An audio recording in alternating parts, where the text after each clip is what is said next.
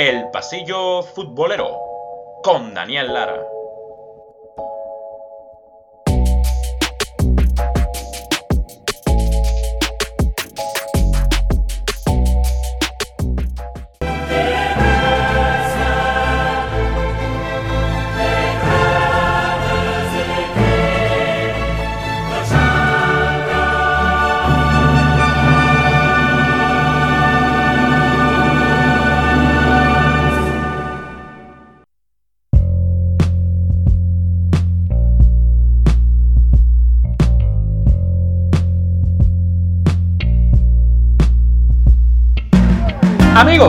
Del Pasillo Futbolero, bienvenidos una vez más a este su podcast El Pasillo Futbolero, donde solo se habla y se escucha de fútbol. Capítulo número 13 ya. La verdad, agradecidos con todos ustedes los que siempre nos escuchan eh, del otro lado. Y bueno, como ya pudieron escuchar en la introducción, Champions League, el himno de la Champions, por supuesto, no podía ser de menos de lo que se está hablando porque este agosto de este año 2020 es el mes de la Champions, aunque parezca raro, pues así, todavía aquí en agosto estamos hablando de la, de la competición más importante a nivel de clubes en el mundo, así que por eso queríamos nosotros también sumarnos a la fiesta de la Champions y traer un tema muy especial para, que, para desarrollarlos con ustedes y por supuesto que lo puedan disfrutar con todos nosotros. Eh, queríamos, queríamos recordarles que los que nos siguen en Instagram nos pueden seguir en arroba el pasillo futbolero, donde siempre estaremos compartiendo información día a día de los temas más importantes del fútbol mundial y por supuesto ahora súper pegados con la Champions, las noticias, los datos y las curiosidades más importantes del fútbol mundial y del fútbol europeo lo tienen ahí. Los que no, no nos siguen nos pueden seguir. Y por supuesto recordarles que nuestro podcast está disponible en todas las plataformas digitales como lo son Spotify, Apple Podcast, eBooks y Anchor FM. Pues bien, lo escucharon ustedes, como ya decíamos anteriormente, la introducción eh, a este capítulo fue el himno de la Champions. Queríamos sumarnos a la fiesta de europea que, que, que ocurre ahora en Lisboa en este formato único que, ha pasado este año debido al problema de la pandemia y que, nos ha traído este formato, como decíamos, de un solo partido, ¿no? A matar o morir, que ya se ha desarrollado, ya, ya, ya ha habido partidos, ¿no? Y ya ha habido información y bueno, habría que destacar las dos actuaciones tanto del Atalanta, que a pesar de que quedó eliminado en el último minuto frente al PSG, hay que destacar su grandísima temporada en, UEFA Champions League. También hay que traer lo que hizo el Red Bull Leipzig, que es la gran sorpresa, un equipo con apenas 11 años y que logró su pase a semifinales cuando nadie lo tenía en las boletas. Y bueno, a raíz de esto nosotros quisimos hacer un programa de las 10 sorpresas más recordadas de la Champions League. Esos equipos, recordar esos equipos cenicientas que llegaron a instancias finales de, la Champions cuando nadie los tenía en consideración, cuando quizás no eran los más favoritos de todos, pero que lograron hacer historia y que bueno, nos, llenaron de emociones y, de buenos recuerdos y por eso nosotros los quisimos traer aquí para, para analizarlos, para entretenernos un rato y tener un programa bastante, bastante eh, movido. Y bueno, de muchas anécdotas que, recordaremos ¿no? junto a ustedes. Vamos a traer a esos equipos Cenicienta, vamos a recordar eh, cuáles eran los jugadores que los conformaban, cuáles fueron sus pasos por las diferentes, eh, diferentes ediciones de la Champions League, donde lograron marcar diferencia, ¿no? Cuando, como decíamos anteriormente, nadie se lo esperaba y bueno, por eso son etiquetados como los equipos eh, Cenicienta. Eh, ¿A qué viene a raíz de todo esto? A que bueno, las actuaciones por supuesto del Atalanta y del Red Bull Leipzig, pero que también hay que destacar algo, que desde la temporada 1993-1994 solo ha habido campeones de España, Inglaterra, Italia y Alemania, excepto en la 2003-2004 que lo hizo el Porto de José Mourinho. Estaremos más, eh, más adelante hablando sobre, sobre lo que logró este equipo. Y, es que bueno, con, con, ese formato nuevo de, de, la Champions League, ¿no? Este, este, formato que se viene desarrollando desde la temporada 93-94 y que bueno, ha sufrido diferentes adaptaciones a lo largo de los últimos años, es que es más, más difícil encontrar eh, eh, equipos sorpresas que queden campeones, ¿no? Pero lo que se ha venido dando, el patrón que se ha venido dando eh, en estas últimas temporadas son esos equipos de las grandes ligas, más que todo que, que han logrado ¿no? dar sorpresas y que nos han alegrado muchas tardes y muchas noches eh, de fútbol europeo. Eh, nosotros quisimos rescatar 10, ¿no? 10 equipos que, que, lo han hecho a lo largo de la historia, que, que han sido sorpresas, a pesar de que nadie los tenía como favoritos. Y bueno, obviamente se nos van a escapar muchos equipos en esta lista, Pero bueno, los, nosotros creímos que eran, los, que eran los más importantes. Por supuesto, si, si ustedes también tienen otros, nos los pueden saber hacer llegar a través de nuestro Instagram. Y, bueno, también disfrutar, por supuesto, de este análisis que es totalmente eh, entretenido, ¿no? Es para entretenernos aquí, pasar un buen rato con todos ustedes. Nosotros trajimos 10, como lo habíamos dicho, 10 equipos, los organizamos más o menos de, forma cronológica para que no se pierdan con eh, en el tiempo con nosotros. Así que bueno, eh, lo, lo que hemos querido hacer de esta manera.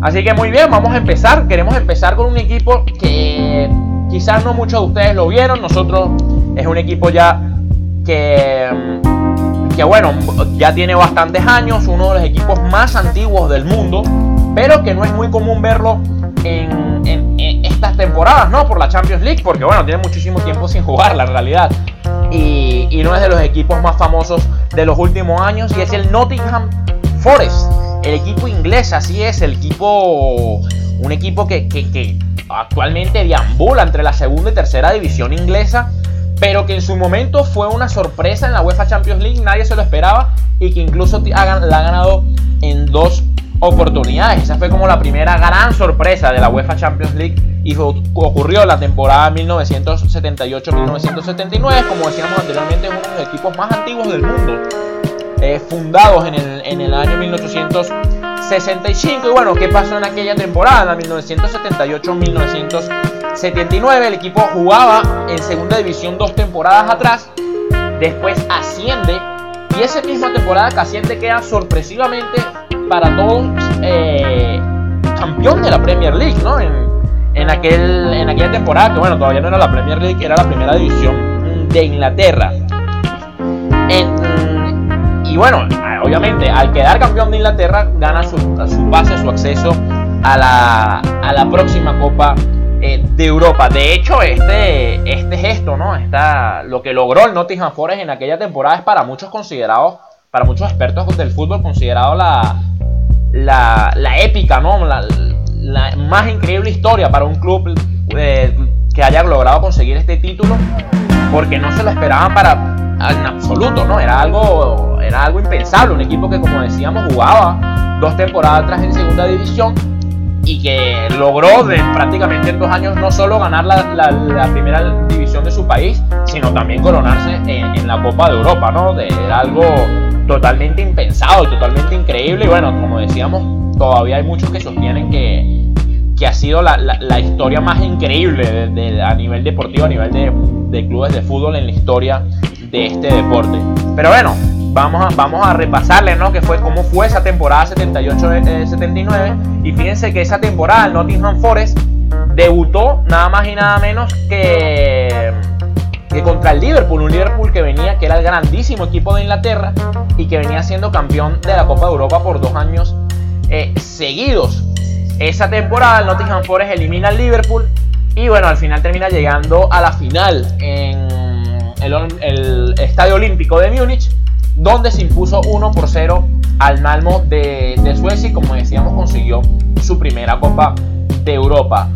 Y otra, para que vean la, otra curiosidad de, que, pasó ¿no? en, ese, en esa final ante el Malmo, fue que el único gol anotado por el equipo del inglés fue, anotado por Trevor Francis, quien había sido el fichaje estrella de esa temporada, pero que no había podido debutar eh, por una lesión en el tendón de Aquiles y después por una suspensión de la UEFA, que fue lo que pasó, que eh, Trevor Francis venía del Birmingham y la UEFA consideró su, su traspaso ilegal por lo que lo sancionó por tres meses sin poder jugar a la, lesión que se sumó.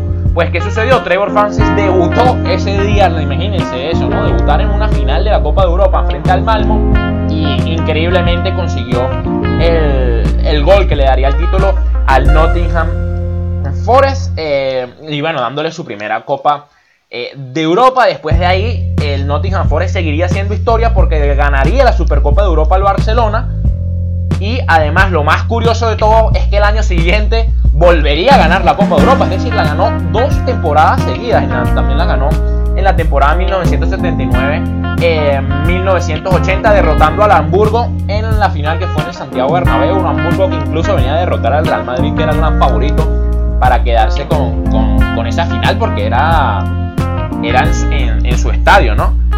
Y vean lo curioso, ¿no? Incluso es una de las curiosidades de este equipo, es que es el único equipo en Europa que tiene más copas de Europa que, campeonatos de liga ganado. Es decir, ha ganado dos copas de Europa y solo un campeonato de liga. El Nottingham Forest es un equipo que, que como decíamos, hoy en día deambula entre la segunda y tercera división de Inglaterra y que tiene muchas temporadas. De hecho, no juega en la Premier League desde la temporada 1998-1999, es decir, ya más de 20 años sin participar en la máxima categoría del fútbol de inglés. Y además es el primer equipo en ganar la Copa de Europa y jugar en la tercera división de su país, pero que bueno, en su momento hizo mucho ruido y como decíamos se considera el hito más grande a nivel del fútbol para muchos eh, en su momento, ¿no? Así que bueno, ese, fue, ese es el primer equipo, ¿no? La primera equipo, primer equipo cenicienta que logró, la verdad, conseguir el título sin, tan siquiera estar en los planes. Y vean lo curioso que no solo lo consiguió esa temporada, sino volvió a revalidar su título un año siguiente. Así que la verdad increíble esa historia del, Nottingham Forest. Pero bueno, nos quedamos en Inglaterra porque el próximo equipo que, que logró conseguir una importante participación en la UEFA Champions League cuando nadie lo tenía en cuenta, otra cenicienta, como lo podríamos llamar de una manera, es el Leeds United, el famoso Leeds United que volvió a flote esta esta última temporada y bueno, la, también la temporada anterior con Marcelo Bielsa que va a volver a jugar la Premier League la temporada pasada, la temporada que viene. Es un equipo histórico de Inglaterra que ha ganado eh, varias veces el campeonato, el campeonato, el campeonato inglés y que bueno, en los años anteriores siempre estaba en la, era un recurrente de la Premier League. Pero bueno, también en los años 90 y principios de los 2000 tuvo sus años dorados. Y, y vean que eh, para la temporada 2000-2001 venía de quedar tercero en la Premier League. Consigue su pase a la UEFA Champions League. Ya en este momento sí era la Champions League y ya no era necesario quedar campeón para clasificar ¿no? a, esta competición. Así que venían de quedar terceros y consiguieron su, su pase, por supuesto, al año eh, siguiente. Eh, venían ser, ya habían tenido participaciones en, en, la Copa de Europa, habían sido subcampeones en la temporada 1974-1975 y la temporada anterior a, a esta, la 2000-2001, venían de, de jugar semifinales ante el, en la Copa de semifinales de la Copa UEFA, ¿no? Aquel, aquella semifinal tan polémica contra Galatasaray, donde, bueno, dos fanáticos de Leeds United incluso quedaron, lastimosamente fallecieron por, por armas blancas y bueno, fue un tema bastante controversial en su momento. Pero bueno, la, la realidad es que ganaron su pase, su acceso para jugar la UEFA Champions League 2000. 2001 y vean lo curioso que en la fase de grupos elimina al Barcelona y al Besiktas, el Besiktas que venía a ser campeón del fútbol turco y, también deja al Barcelona, pasa por encima de ellos en la fase de grupo, incluso eh, derrota a 6-0 a los turcos, ¿no? Una, victoria en Elton Road, que es su estadio 6-0, y era muy, se hicieron fuertes de locales el Leeds United. Y bueno, ya después pasan a la segunda liguilla. recuerden que en aquel momento lo mencionábamos también en el capítulo anterior en nuestro especial de la Champions League, que en ese momento el formato de la Champions era fase de grupos ya después de la fase de grupos eh, venía otra especie de liguilla, como decir otra fase de grupos también. Eh, y ya después venían los cuartos de final, las semifinales y la final. Pues bien, en esta segunda liguilla, el Leeds United nada más y nada menos le, tocó contra el Real Madrid, la Lazio y el Anderlecht. Y efectivamente logra pasar también, superar estas fases eh, junto al Real Madrid. El Lazio y el Anderlecht quedan, quedan afuera. De hecho, el Real Madrid terminará, terminaba siendo campeón esa temporada de la UEFA Champions League en la final ante el Valencia. Pero bueno, el hecho es de que después de pasar esa liguilla, en cuartos de final le toca el Depor, ese Eurodepor, ¿no? De que ya también habíamos hablado en un capítulo anterior de, nuestro podcast. Le, toca, le tocó contra el Eurodepor, que venía de ser campeón de, España la temporada, la temporada anterior, y los logra, les logra ganar 3 a 0 en el Tour Road, y después pierden 2 a 0 en Riazor, pero bueno, logran mantener esa diferencia y consiguen su pase a las semifinales. Y en las semifinales se topan con otro equipo español. Vean que ya habían pasado contra el Barcelona, contra el Real Madrid, contra el Deportivo y ahora era contra el Valencia en semifinales. Lastimosamente ahí sí no lo lograron, no lograron pasar eh, la eliminatoria, pero fue un equipo que, que, marcó, ¿no? Que marcó su participación en, en Inglaterra. De hecho, esta junto con su, subcampeonato en la temporada 1974-1975 son las mejores competiciones, que la mejores, el mejor alcance que ha tenido la competición eh, el Leeds United, que también eh, llama la atención porque hoy en día es un equipo que, jugó que jugaba, que estaba acostumbrado a jugar la Championship y ter segunda tercera división y que bueno, esta temporada logró su ascenso después de 16 años a la Premier League de la mano de, Marcelo Bielsa. Algunos jugadores que jugaban en ese Leeds United, por ejemplo, Río Ferdinand, eh, que venía de ser la, transferencia más cara, de hecho venía del West Ham venía de ser la transferencia más cara del Leeds United. Después el Leeds United consiguió una venta histórica de Rio Ferdinand al Manchester United. Jonathan Woodgate, aquel famoso central que jugó también en el Newcastle y en el Real Madrid, que bueno, jugó creo que dos partidos en el Real Madrid, aquel famoso defensa central inglés que, se lesionaba tanto lastimosamente. Eh, Oliver Dacourt, que también fue aquel mediocampista francés que jugó en la Roma, que jugó en el Inter, Harry Kewell y Marvin Ducal, dos de las grandes leyendas del fútbol australiano, y también un jovencísimo Robin King, que en ese momento, bueno, no, no era tanto de la partida, era más suplente porque era muy joven en ese momento, pero vean que tenía un equipo bastante interesante, el Leeds United, para, para esa época. Y, y, bueno, lograron esa grandísima participación hasta llegar a semifinales cuando nadie se lo esperaba. ¿Qué, pasó? Que el equipo, vean que del 2004 descendió otra vez a segunda división y bueno, ya como lo recalcábamos anteriormente, eh, fue hasta, hasta esta temporada, luego de 16 años, que consiguiera el ascenso de mano de eh, Marcelo Bielsa. Quizás estos dos primeros equipos que le hemos mencionado no son muy familiares porque bueno, eh, a lo mejor no fueron equipos que logramos, que logramos a ver, pero los queríamos destacar porque en realidad fueron en su momento muy, equipos muy importantes y que nadie se esperaba que podrían llegar a instancias tan lejos y que además jugaban muy bien al fútbol, hay que decirlo. También porque, bueno, hemos traído estos 10 equipos porque, porque nos parecieron que los que nos parecía que mejor practicaban eh, el fútbol. Ahora nos trasladamos a la temporada 2003-2004 y es curioso porque en esta lista que hemos preparado aquí para ustedes, tres equipos tres equipos están, en están de esta lista están, jugaron en esa misma temporada y fueron sorpresas en la misma temporada, ¿no? Una temporada marcada, ¿no? Porque precisamente lo que decíamos anteriormente, que fue la primera temporada que desde los últimos, desde las últimos, desde la temporada 93-94 hasta la presente, donde fue un campeón diferente de las cuatro grandes ligas. Y, pero bueno, uno de esos equipos que no fue campeón, pero que llegó a semifinales y que ya hemos hablado de él en este podcast. A los que no han escuchado, los recordamos que pueden, que pueden buscar ese capítulo en cualquiera de nuestras plataformas y es el Deportivo de La Coruña, esa temporada 2003-2004, el famoso Eurodeport, como ya lo veníamos mencionando. Y, y, bueno, era un equipo que venía haciendo las cosas bien en España, pero que apenas esta era su tercera participación en la historia de la Champions. Eh, venía eh, perdón, su cuarta participación en, la Champions de manera seguida, eh, da la casualidad. Pero bueno, que en las tres temporadas anteriores había sido eliminado en cuartos ante el Leeds, como lo habíamos mencionado, ante el Manchester United y también se había quedado en octavos de final en una ocasión.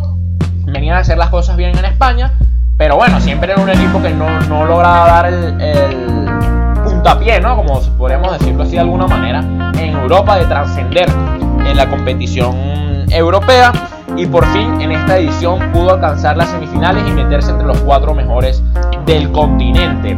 Ese Deportivo de La Coruña de la temporada 2003-2004 súper recordadísimo, ¿no? Ese equipo que en la fase de grupos enfrentó al Mónaco, al PSV Eindhoven y a el AEK Atenas. En octavos de final derrota a la Juventus en una eliminatoria súper recordada porque logra ganar en Dele Alpi 1 a 0 y vuelve a ganar en, en, en Riazor también 1 a 0 y, sobre todo porque en ese grupo eh, pasan por debajo del Mónaco, ¿no? Mónaco que después llegaría a la final, ya hablaremos después de, ese equipo francés, pero, pero el Deportivo La Coruña lograba meterse a la siguiente ronda como segundo de grupo y derrotaría en octavos de final a la Juventus tras ganarle 1 a 0 en Dele Alpi también 1 a 0 en Riazor. ¿Qué pasa? Ya después de ahí se enfrentan a otro equipo italiano, llegan los cuartos de final eh, y enfrentan nada más y nada menos al Milan, al Milan de, de Carlo Ancelotti, que venía de ser campeón y que tenía, bueno, en sus filas a, grandísimos jugadores como Kaká, como Shevchenko, como Maldini, ¿no? Que, y que bueno, era el equipo favorito para revalidar el título, por lo menos para llegar a la final de esa temporada. Y bueno, ¿y qué pasó? Ya por supuesto recordadísimo, ¿no? La recordadísima eh, remontada, ¿no? Contra el Milan después de perder 3-0 eh, en San Siro cuando todo el mundo pensaba que, estaba fuera, ¿no? El equipo, el equipo Riazor consiguen esa espectacular remontada en, en Riazor, ganan 4-0 y, y al final terminan clasificando, ¿no? A la siguiente, a la siguiente ronda y dejando fuera al Milan, que era el principal candidato, ¿no? Un partido que totalmente quedaría en la historia de la competición y que hoy en día todavía es uno de los partidos más recordados de precisamente de la Champions League a través de toda su historia. ¿Qué pasa? Eliminan a ese Milan y bueno, el Deportivo todos pensaban, ¿no? Todos pensábamos, ¿no? Que, el, que, el, Deportivo La Coruña era incluso favorito, ¿no? Para llevarse esa Champions League. ¿Por qué? Porque en semifinales le iba a tocar ante un Porto que no que increíblemente también era otra sorpresa que llegaba a semifinales, pero todo el mundo daba favorito al Depor por lo que venía mostrando. Pero resulta que el, empatan a cero en, en, Porto, en Portugal, y llegan a caer nada más por un solo gol de penalti de Derley en Reazor en el minuto 60. Pierden 0 a 1 y lastimosamente se quedan afuera ese grandísimo equipo del Deportivo La Coruña. Una particularidad de esa temporada es que fue derrotado por los dos equipos que llegaron a la final, Mónaco y Porto, perdiendo con el Mónaco 8-3, que en su momento fue el partido con más goles en la historia de la competición. Y bueno, ya la mencionaba en las semifinales 1-0 contra el Porto. Para destacar los, algunos jugadores que, jugaban en ese super, en ese super Eurodeport. Eh, por ejemplo, Manuel Pablo, Mauro Silva, también estaba el tanque Pandiani, ¿no? Eh, un jovencísimo Valerón, eh, Diego Tristán, que era el goleador, junto a Albert Luque, eh, Capdevila, Pedro Munitis, la verdad que Fran, hay muchos más que recordar de, este Deportivo La Coruña que, bueno, marcó época y que jugó cinco Champions de manera seguida, ¿no? Y vean que después de esa temporada volvieron a jugar Champions 2004-2005, quedaron eliminados en fase de grupos.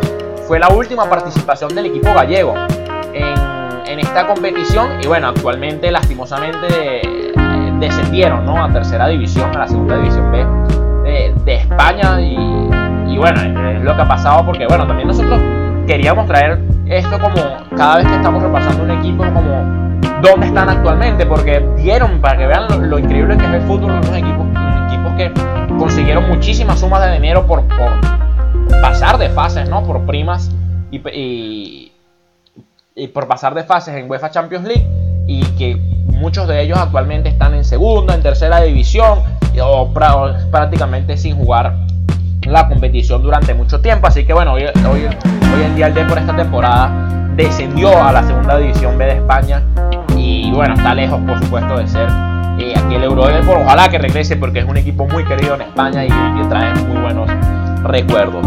Eh, seguimos en el conteo, seguimos con, nuestra, con nuestros equipos cenicientas que, que hicieron las, sorpresas las sorpresas más recordadas de la Champions League a través de su historia y nos seguimos con el Mónaco, el equipo francés también en la temporada 2003-2004 con, con Didier Deschamps como director técnico y vean que, el Mónaco venía de hacer buenas temporadas en esta temporada, antes de la temporada 2003-2004, venía de hacer buenas temporadas en Francia, ¿no? Al, ser campeón eh, de liga, por lo menos en la temporada 1999-2000, eh, y además campeón de la Copa de la Liga en el mismo año 2003. A pesar de su éxito esa temporada en Champions, eh, queda tercero en liga y fue eliminado pronto de la Copa y de la Copa de la Liga, ¿no? Así que esa temporada fue un poco inusual para el equipo francés, que, logró éxito en la, en competición europea, pero que en Francia no le, fue para nada bien. Eh, ¿Qué pasa entonces con el Mónaco? Vean que quedan primero de su grupo que estuvieron emparejados con el Deportivo La Coruña, como lo decíamos anteriormente, eh, el PSV Eindhoven y el AK Atenas, pero logran una fase de grupos increíble, como decíamos, eh, derrotan inclusive 8-3 al Deportivo La Coruña y bueno, consiguen pasar como primeros de, grupo Ya después en octavos de final él les toca un, un de Moscú, lo eliminan sin ningún tipo, bueno, tuvieron que remontar un 1-2 en contra, ¿no? Que, que, en de, que perdieron en, Moscú, pierden 2 1 y después remontan 1-0 en Francia. Y ya después, en cuartos de final, les tocó bailar con la, como, con la más fea, como podríamos decir. Y le tocó nada más y nada menos enfrentar al, al Real Madrid, ¿no? Un Real Madrid que, que bueno, por supuesto es eh, el equipo más importante en, en, la historia de la Champions, el equipo que más veces la ha ganado. Y bueno, le tocó enfrentar al Real Madrid en cuartos de final. Nadie le daba un peso por el Mónaco contra, contra el Real Madrid, a pesar de que venía mostrando buen fútbol. Nadie creía que, el Mónaco podría eliminar al Real Madrid. Pero bueno, lo, que fue lo que pasó en realidad, el equipo monaqués jugó una eliminatoria de manera excelente con una impresionante actuación de Fernando el Moro Morientes, que de hecho estaba a préstamo esa temporada por el Real Madrid y jugando en el Mónaco. Así que se daba ese morbo y bueno, la verdad que Fernando Morientes se comió esa, esa eliminatoria de manera increíble. De hecho, el Mónaco pierde 4 a 2 en el Bernabéu y después lo remonta con una increíble victoria, ¿no? 3 a 1 ante el ante el, lo remonta 3 a 1 en Francia y dos goles de esa eliminatoria fueron de Morientes, que fueron los más importantes, porque Morientes marca el 4-2 en el Bernabéu para darle vida al Mónaco del partido de vuelta. Y en el, en el partido de vuelta marca el gol definitivo que, que le da la, la, ventaja en el global al equipo monaqués. Entonces, como decíamos, se ese morbo del Moro Morientes, que de hecho fue el máximo goleador de esa, de esa temporada en la Champions con nueve tantos consiguió anotar en octavos de final, en cuartos de final y en semifinales eh, el Moro Morientes, que, en ese momento era, estaba en préstamo por el Real Madrid, que era un delantero increíble, ¿no? Era un delantero eh, matador, ¿no? El, Moro Morientes. Pero bueno, después de eliminar a cuartos de final al, Real Madrid, ya en semifinales le tocaba otro equipo complicado, como era el Chelsea, ¿no? El Chelsea de, por ejemplo, que donde jugaba eh, Wood Johnson o, Hernán Crespo, ¿no? Un Chelsea que estaba empezando ya a resurgir de. Eran los primeros años de Abramovich, ¿no? Ese Chelsea que, llegaba a semifinales, que había eliminado al, Barcelona en el camino también. Y bueno, lo que, elimina al Chelsea con un contundente 5-3 eh, en el agregado, sin muchos problemas.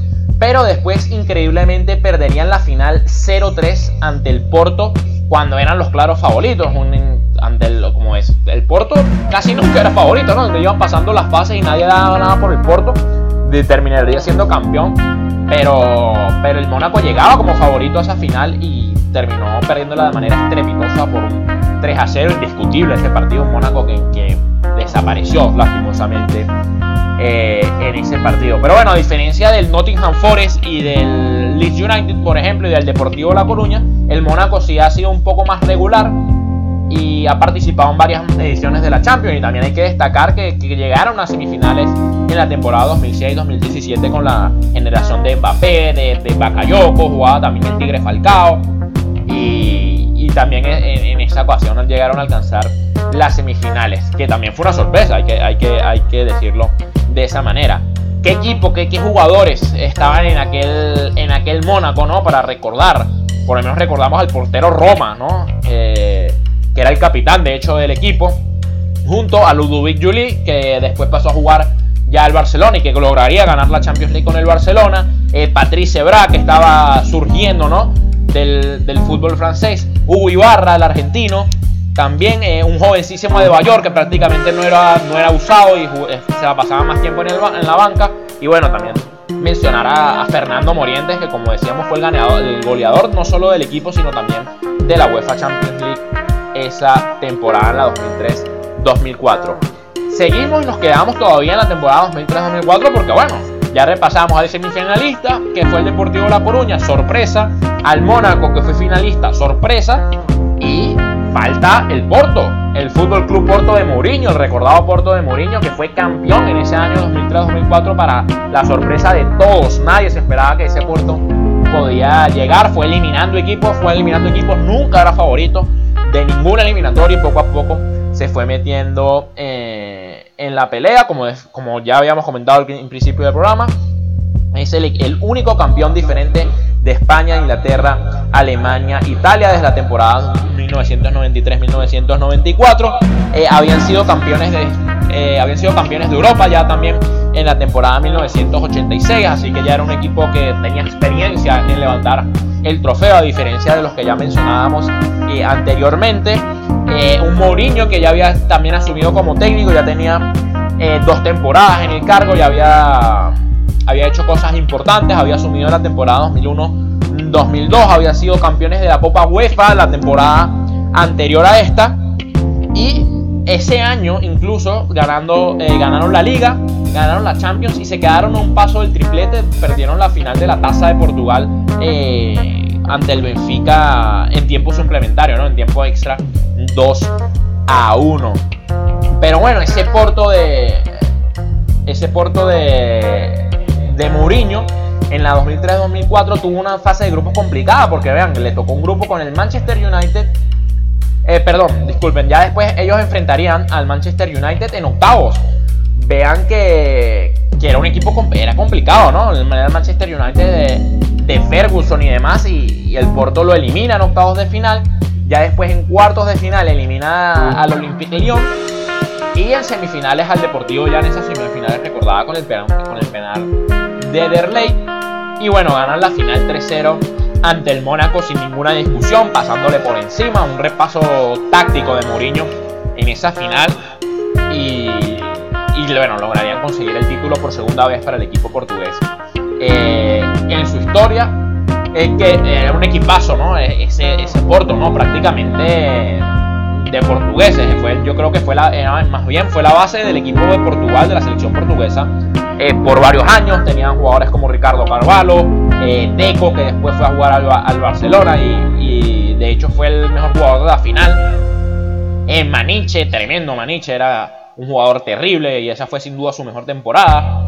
Eh, Bocingua, Paulo Ferreira, el portero era Víctor Bahía, vean que era la base y que fue la base de, la, de Portugal eh, durante varios años, ¿no? Durante de, esa selección portuguesa, por ejemplo, en la Eurocopa 2004 y en el Mundial 2006 también se mantuvieron eh, varios de ellos. Y eh, bueno, es un equipo regular en Champions, prácticamente está temporada temporada en la Champions, pero que desde esa temporada no ha podido igualar algo, ni siquiera que se le acerque, ¿no? Ni siquiera tan siquiera llegar a semifinales. Por ahí sí lo ha hecho en la Copa UEFA, levantándolo un par de ocasiones. Eh, nos vamos entonces de la temporada 2003-2004 y la seguimos un año más, porque en la 2004-2005 también hubo un equipo que marcó sorpresa y que no era de ninguna de las cuatro ligas grandes tampoco. Y que además también era un equipo que tiene historia en la competición, como lo es el PSV Eindhoven, ¿no? De ese, de ese año 2004-2005. Era un equipo que, bueno, venía, que venía de conseguir tres de las últimas cuatro Eredivisie holandesa de esos años. Eh, ya había también, como ya lo decíamos, había sido eh, conseguido ser campeón de, la Copa de Europa en la temporada 1988. Eh, cabe destacar que su entrenador era Buzz Hiddink, que había logrado las semifinales en, la, en el año 2002, las semifinales del Mundial con la selección de Corea, sacando aparte toda la polémica todo lo que ustedes quieran decir, pero bueno, al final logró alcanzar las semifinales en ese Mundial de Corea y Japón con la selección de Corea del Sur.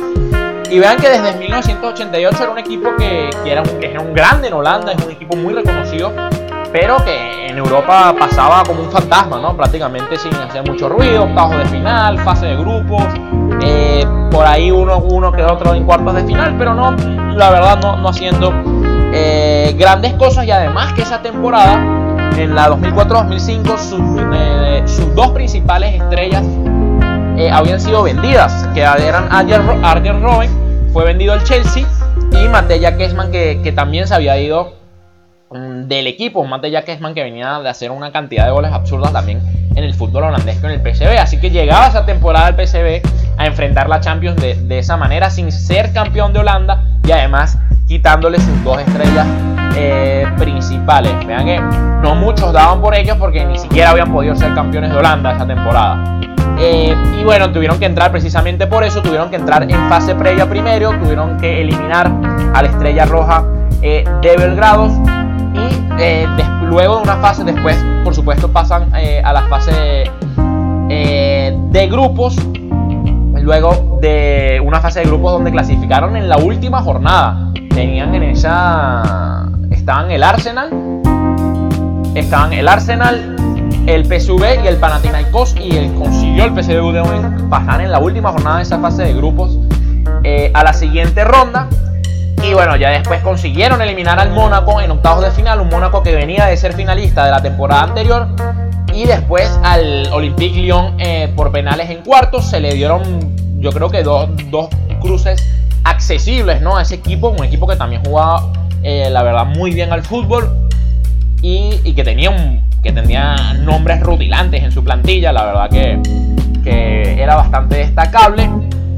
Y bueno, ¿qué le pasa? Que en semifinales tenían que jugar ante el Milan, ¿no? Ese Milan, ese Milan que seguía manteniendo la base de temporadas anteriores con, grandes nombres, eh, quizás con uno u otro refuerzo, ya Crespo por lo menos jugaba en, el equipo italiano, pero vean que en esas semifinales ocurre un, un cruce súper super parejo, ¿no? Y una de las semifinales más recordada de los últimos años porque resulta que cayeron en el último minuto ante ese Milan con un gol de Ambrosini, ¿no? Luego de ellos habían perdido 2-0 la ida en San Siro y ellos logran ponerse, ¿no? Habían logrado igualar la eliminatoria con un 2-0 también en el Philips Stadium y eh, Ambrosini consigue, eh, consigue un gol en el último minuto para darle finalmente el pase de la final Ambros, eh, al Milan a la final de Estambul que terminarían perdiendo de esa forma tan particular contra, contra el Liverpool, ¿no?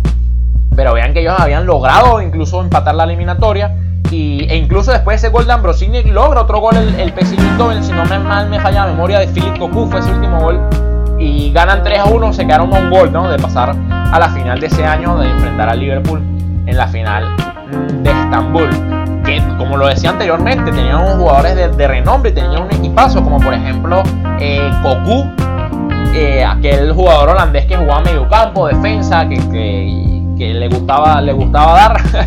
también estaba Mark Van Bommel, ya también súper reconocido y que también eh, la siguiente temporada pasaría al Barcelona y lograría ser campeón de la Champions con el Fútbol Club Barcelona.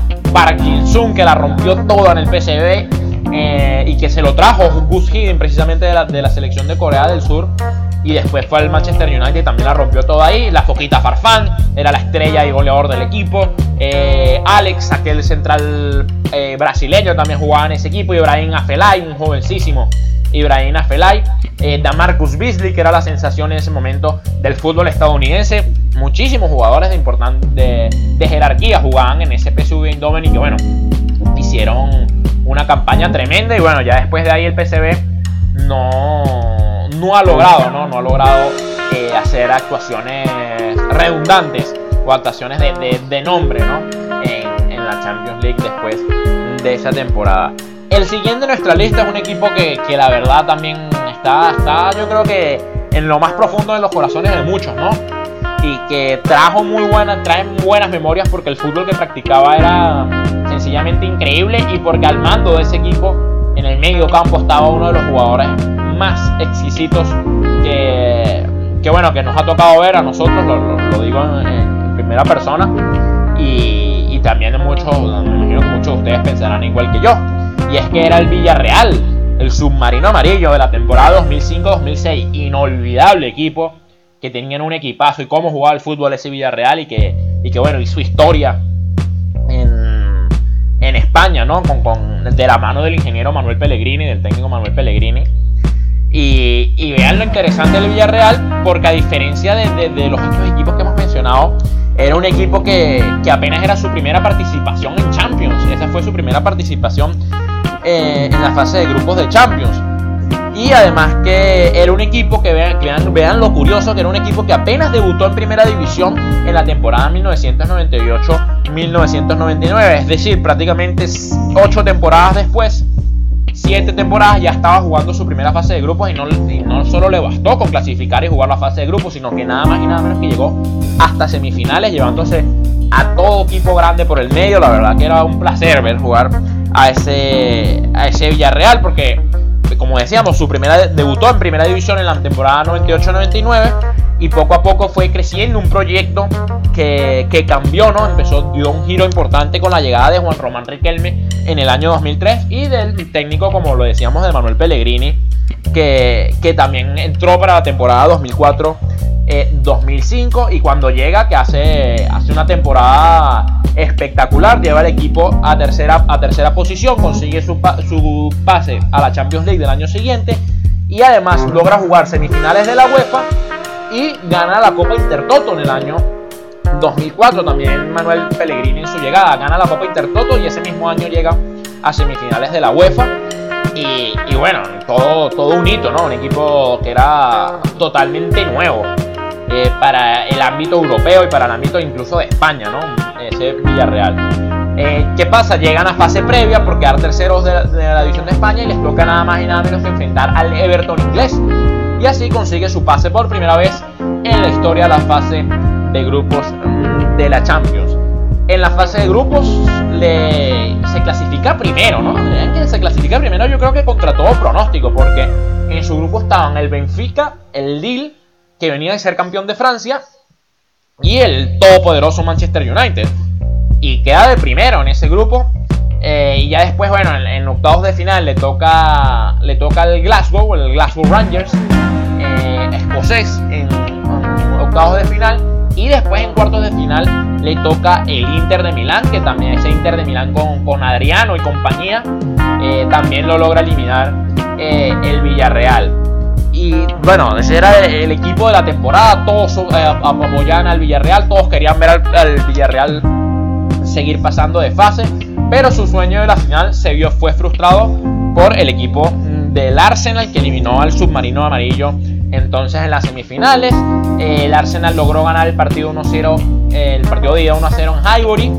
Y después eh, de un empate, después van a jugar al Madrigal, un partido que el Villarreal falló todo lo que se podía fallar en el fútbol ese día y que lastimosamente viene y sucede aquel recordado episodio del penalti de Juan Román Riquelme en el último minuto que lo tapa Lehmann y que consigue el Arsenal entonces jugar esa final después contra el Fútbol Club Barcelona, pero que fue un episodio lamentable, ¿no? Y, bastante triste para la historia del Villarreal y que fue muy recordado por todos ese penalti fallado por Juan Román Riquelme en el último minuto ante Jens Lehmann. Un Jens Lehmann que ya después también sería pesadilla de los argentinos porque el año siguiente, ese mismo año en la, en la, en la, en la Copa del Mundo de Alemania, eh, en cuartos de final deja fuera al equipo de Argentina también por penalti siendo la figura. Ya después de esa temporada, vean que el, Villarreal tuvo otras destacadas actuaciones, alcanzó los cuartos de final en la temporada 2008-2009, por ejemplo, eh, siendo eliminado otra vez por el Arsenal, que fue como su bestia negra, y eh, ya después volverían a jugar en la 2016-2017, pero fueron eliminados en la fase previa por ese Mónaco que terminaría llegando a semifinales también con, con Mbappé y demás, ¿no? ¿Qué jugadores y qué, quiénes jugaban en ese Villarreal? Bueno, por supuesto, Diego Forlán, que era el goleador del equipo, el uruguayo, eh, Marco Sena, Juan Pablo Sorín también era el lateral izquierdo, Santi Cazorla, que fue el comienzo de, de Santi Cazorla, que era un espectáculo. Y bueno, por supuesto, Juan Román Riquelme, ¿no? El último 10. Que creo que sus mejores años, uno de sus mejores años, por lo menos en Europa, sin duda alguna, fue, fue en este Villarreal, ¿no? Era el que manejaba los hilos de ese equipo, sin ninguna duda. Eh, seguimos en la lista, seguimos aquí, seguimos, seguimos en nuestro, en nuestro conteo de las 10 historias, de los 10 equipos más recordados de la historia de la Champions League, que fueron las 10 sorpresas las 10 cenicientas que no, que, trascendieron en esta competición. Y seguimos porque ahora nos volvemos para Francia con un equipo como el Olympique Lyon en la temporada 2009-2010. Un equipo que, bueno, a pesar de que venía a ganar las 7 de los últimos 8 campeonatos franceses, fue ese, ese, esas temporadas desde, la 2001 a 2002 hasta la 2007-2008, donde el equipo del Olympique Lyon ganó 7 títulos seguidos 7 de los de, 8, ¿no? En, ese, en ese periplo, la verdad que increíble. Pero que bueno, un equipo que a pesar de su dominio en Francia, eh, en esas 7 temporadas, en esas 7 temporadas no había logrado nunca pasar de cuartos de final en la Champions y siempre se le exigía a ese equipo del Olympique Lyon, a pesar de que se le exigía, tampoco era uno de los grandes favoritos, ¿no? Para trascender, para eh, ni mucho menos, ¿no?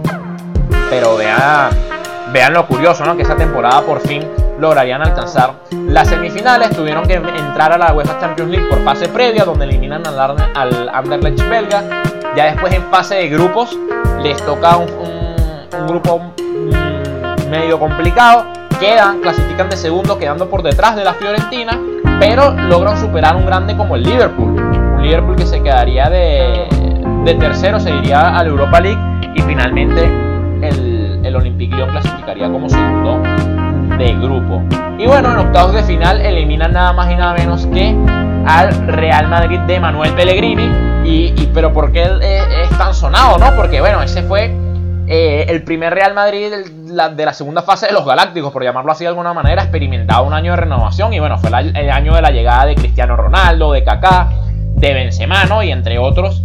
Y, que bueno, una eliminatoria que fue recordada, ¿no? Por, porque bueno, el Lyon gana 1 a 0 en Francia y ya después en el Bernabéu eh, quedan 1 a 1. Pero cuando el Madrid ganaba 1 a 0 era, fue aquel recordado fallo de Higuaín, ¿no? Que, se dribla al arquero y, y se dribla a Lloris precisamente y, y, la pega en el palo, ¿no? Prácticamente a puerta vacía. Fue una, una eliminatoria bastante recordada para mal para los fanáticos del equipo blanco, ¿no? Y ya después que logran pasar esa, esa complicada serie ante el Real Madrid, en cuartos de final eliminan a otra sorpresa que también era de Francia, que era el, el Bordeaux. Eh, lo terminan eliminando, pero caerían en semifinales ante el Bayern Múnich por un doloroso global mm, de 0-4. Un Bayern Múnich que después disputaría la final ante el Inter de Milán y la perdería en el Santiago Bernabéu. Pero bueno, el Olympique Lyon lograba acceder a las semifinales cuando no muchos daban por contado de que el equipo francés pudiera alcanzar esa instancia. Eh, ya después de esa temporada no deberían alcanzar los cuartos de final de la Champions League justamente hasta esta temporada, hasta la burbuja en Lisboa, que precisamente mañana estarán enfrentando al Manchester City por los cuartos de final, así que hasta esa temporada habían pasado todo este tiempo sin alcanzar incluso los cuartos de final. Eh, ese equipo que por lo menos tenía también grandísimos jugadores, jugaba un eh, jugaba Marin Pjanic, por ejemplo, también estaba Hugo Loris, que era el arquero, eh, Lisandro Licha López, que era el goleador del equipo, también jugaba Bafateme Gomis, ya más se había ido al Real Madrid, que era ese famoso Real Madrid que se quedaría en octavos de final, y bueno, también, por ejemplo, Jeremy Tulalán era uno de los, mediocampistas de ese Lyon, que, fue bastante, bastante recordado. Nos quedan dos equipos, dos equipos en, en nuestro conteo. Y bueno, uno de ellos también eh, trae muy buenos recuerdos, muy buenas memorias, ya en la temporada 2010 2011 y fue el Schalke 04, el Schalke 04 de Raúl, de Raúl González en la 2010-2011. Esa Champions tiene su nombre, un equipo también uno de los equipos más importantes de Alemania, de hecho es el segundo equipo con más socios en ese país, pero que en, nunca se caracterizó ¿no? por hacer buenos papeles en Europa, si, eh, por lo menos en la Champions, ¿no? si había sido campeón de la Copa UEFA en la temporada 1996 1997, pero nunca había hecho nada importante ¿no? en la Champions eh, League. Pero bueno, todo cambió con el fichaje de Raúl González, que llegó a ese equipo en la temporada 2010, cuando todo el mundo pensó que llegaba al retiro, que, que llegaba a comer banca, que no iba a ser de, de suma importancia. Y bueno, nada más y nada menos logró que el equipo del Schalke 04 eh, se clasificara y hiciera su, su papel más eh, importante en la historia de la competición, llegando a semifinales de manera increíble. Es el Schalke 04, un Schalke 04 que habían quedado primeros de su grupo, por encima del Lyon y el Benfica. Ya después en octavos eliminan al Valencia con una tremenda actuación de la Joquita Farfán, que jugaba en ese equipo y era, y era la estrella. Eh, en cuartos de final destrozan al Inter de Milán, que venía de ser campeón. La temporada pasada le ganan 5 a 2 en el Giuseppe Meazza y después 2 a 1 en, el Kitchen con un global total de 7 a 3. Le pasan por encima al Inter y nadie se lo podía creer. El fútbol que desplegaba ese Schalke 0-4. Ya después enfrentaban al Manchester United en la semifinal y bueno, lastimosamente eh, no lo pudieron pasar. De hecho, el, global favorable, fue favorable al Manchester United 6 eh, a 1. Pero destaca esa temporada por la eliminación al Inter, que venía de ser campeón, y por la eliminación al Valencia por quedar primero del grupo. Y bueno, por supuesto, por la actuación eh, de Raúl. De hecho, Raúl fue el máximo goleador del equipo en Champions, hizo 4 goles. Y ese equipo, el equipo también terminó, esa temporada terminó campeón de la Copa de Alemania, si, si mal no recuerdo, después de, de 15 años sin, sin levantar un título, esta temporada también eh, lograrían ser campeones de la Copa de Alemania y luego la siguiente de la Supercopa derrotando al Bayern Múnich. Pero fíjense que el impacto de Raúl eh, fue tanto en esas, en esas dos temporadas que el Schalke tuvo que retirar el número 7 por una temporada en honor a Raúl. Vean lo que marcó el español en, el equipo alemán, logrando alcanzar su participación más histórica y más importante en la Champions, llegando hasta semifinales. Un equipo del Schalke 04 que contaba con Manuel Neuer, por ejemplo, estaba Raúl, por su, que era el goleador, estaba la Foquita Farfán, que era la estrella, también jugaba Christoph Melzelder, Howells, eh, tenían, tenían, tenían un muy buen equipo, Clasian Huntelaar también, era, acompañaba a Raúl muchas veces eh, en la punta. Y bueno, Schalke 04 que también se ha perdido un poco del mapa europeo, que, que no ha sido de los últimos años, ha perdido carrera con el Leipzig, por ejemplo, o con el, Borussia, el mismo Borussia Mönchengladbach. Ya, ya hace un tiempo que no se le ve al Schalke por, ese, por los lares de, de, la UEFA Champions League. Y bueno, queríamos cerrar esta, esta lista ¿no? de nuestros 10 equipos sorpresas más recordados de la historia de la Champions League con un equipo español que también eh, fue interesante, que fue algo extraño no verlo en Champions League, pero que en su momento hizo una excelentísima temporada y fue muy recordado también eh, por su juego y fue el Málaga de la 2012-2013. Eh, esa temporada sería la primera y única participación hasta el momento del equipo en la Champions League. Y, bueno, un equipo de este equipo que también venía de la mano de Manuel Pellegrini, ese mismo Manuel Pellegrini que venía de dirigir y que hizo historia con el Villarreal, también hizo historia con el Málaga. Eh, de hecho, Pellegrini asume el equipo a finales de 2010, lo salva del descenso y, ya después eh, logra esa temporada, la temporada siguiente, el equipo logra su mejor clasificación histórica en la liga al quedar cuarto y por supuesto conseguir su pase a la, a la fase previa de la Champions League. Eh, era un equipo que se preparó para esa temporada, trayendo grandes fichajes como Van Nistelrooy, como Joaquín, como Tulalán, como Isco, como Cazorla, que fue el fichaje más caro de la historia del club, que fueron 20 millones, así que, así que tenía un equipazo el Málaga, y además de la mano de Manuel Pellegrini, que ya tenía experiencia en la competición, bueno, imagínense ustedes, ¿no? Eh, y vean que elimina, que tras ganar dos goles al cero el Panathinaikos en la Rosalea y empatar a cero en, Atenas, consiguen entonces su clasificación por primera vez a la, a la, fase de grupos de la Liga de Campeones de la UEFA eh, en la temporada 2012-2013, convirtiéndose en uno de los mejores debutantes de la historia ¿no? en esa competición. Al ganar los tres, vean que ganaron los tres primeros partidos sin encajar ningún gol. Y le ganaron los tres rivales de su grupo que eran el, el Milan, el Zenit de San Petersburgo, que en ese momento era muy fuerte, era campeón de, de, Rusia, y al Anderlecht eh, belga. Ya después de ahí eh, el equipo conseguiría ¿no? clasificarse para cuartos de final. Tras le ganan al, al, Porto, lo consiguen su pase eh, a cuartos de final. Y en cuartos de final viene esa polémica eliminatoria contra el Borussia Dortmund, ya que luego de empatar a cero como local en la Rosaleda se lo tenían que jugar todo en el Signal Iduna Park. Y bueno, el equipo iba ganando 2 a 1 eh, como visitante, ¿no? En lo, era hasta el último minuto, en el minuto 90. Lo empata el Dortmund 2 a 2, todavía con, por goles de diferencia de visitante. Conseguiría el pase a la siguiente ronda.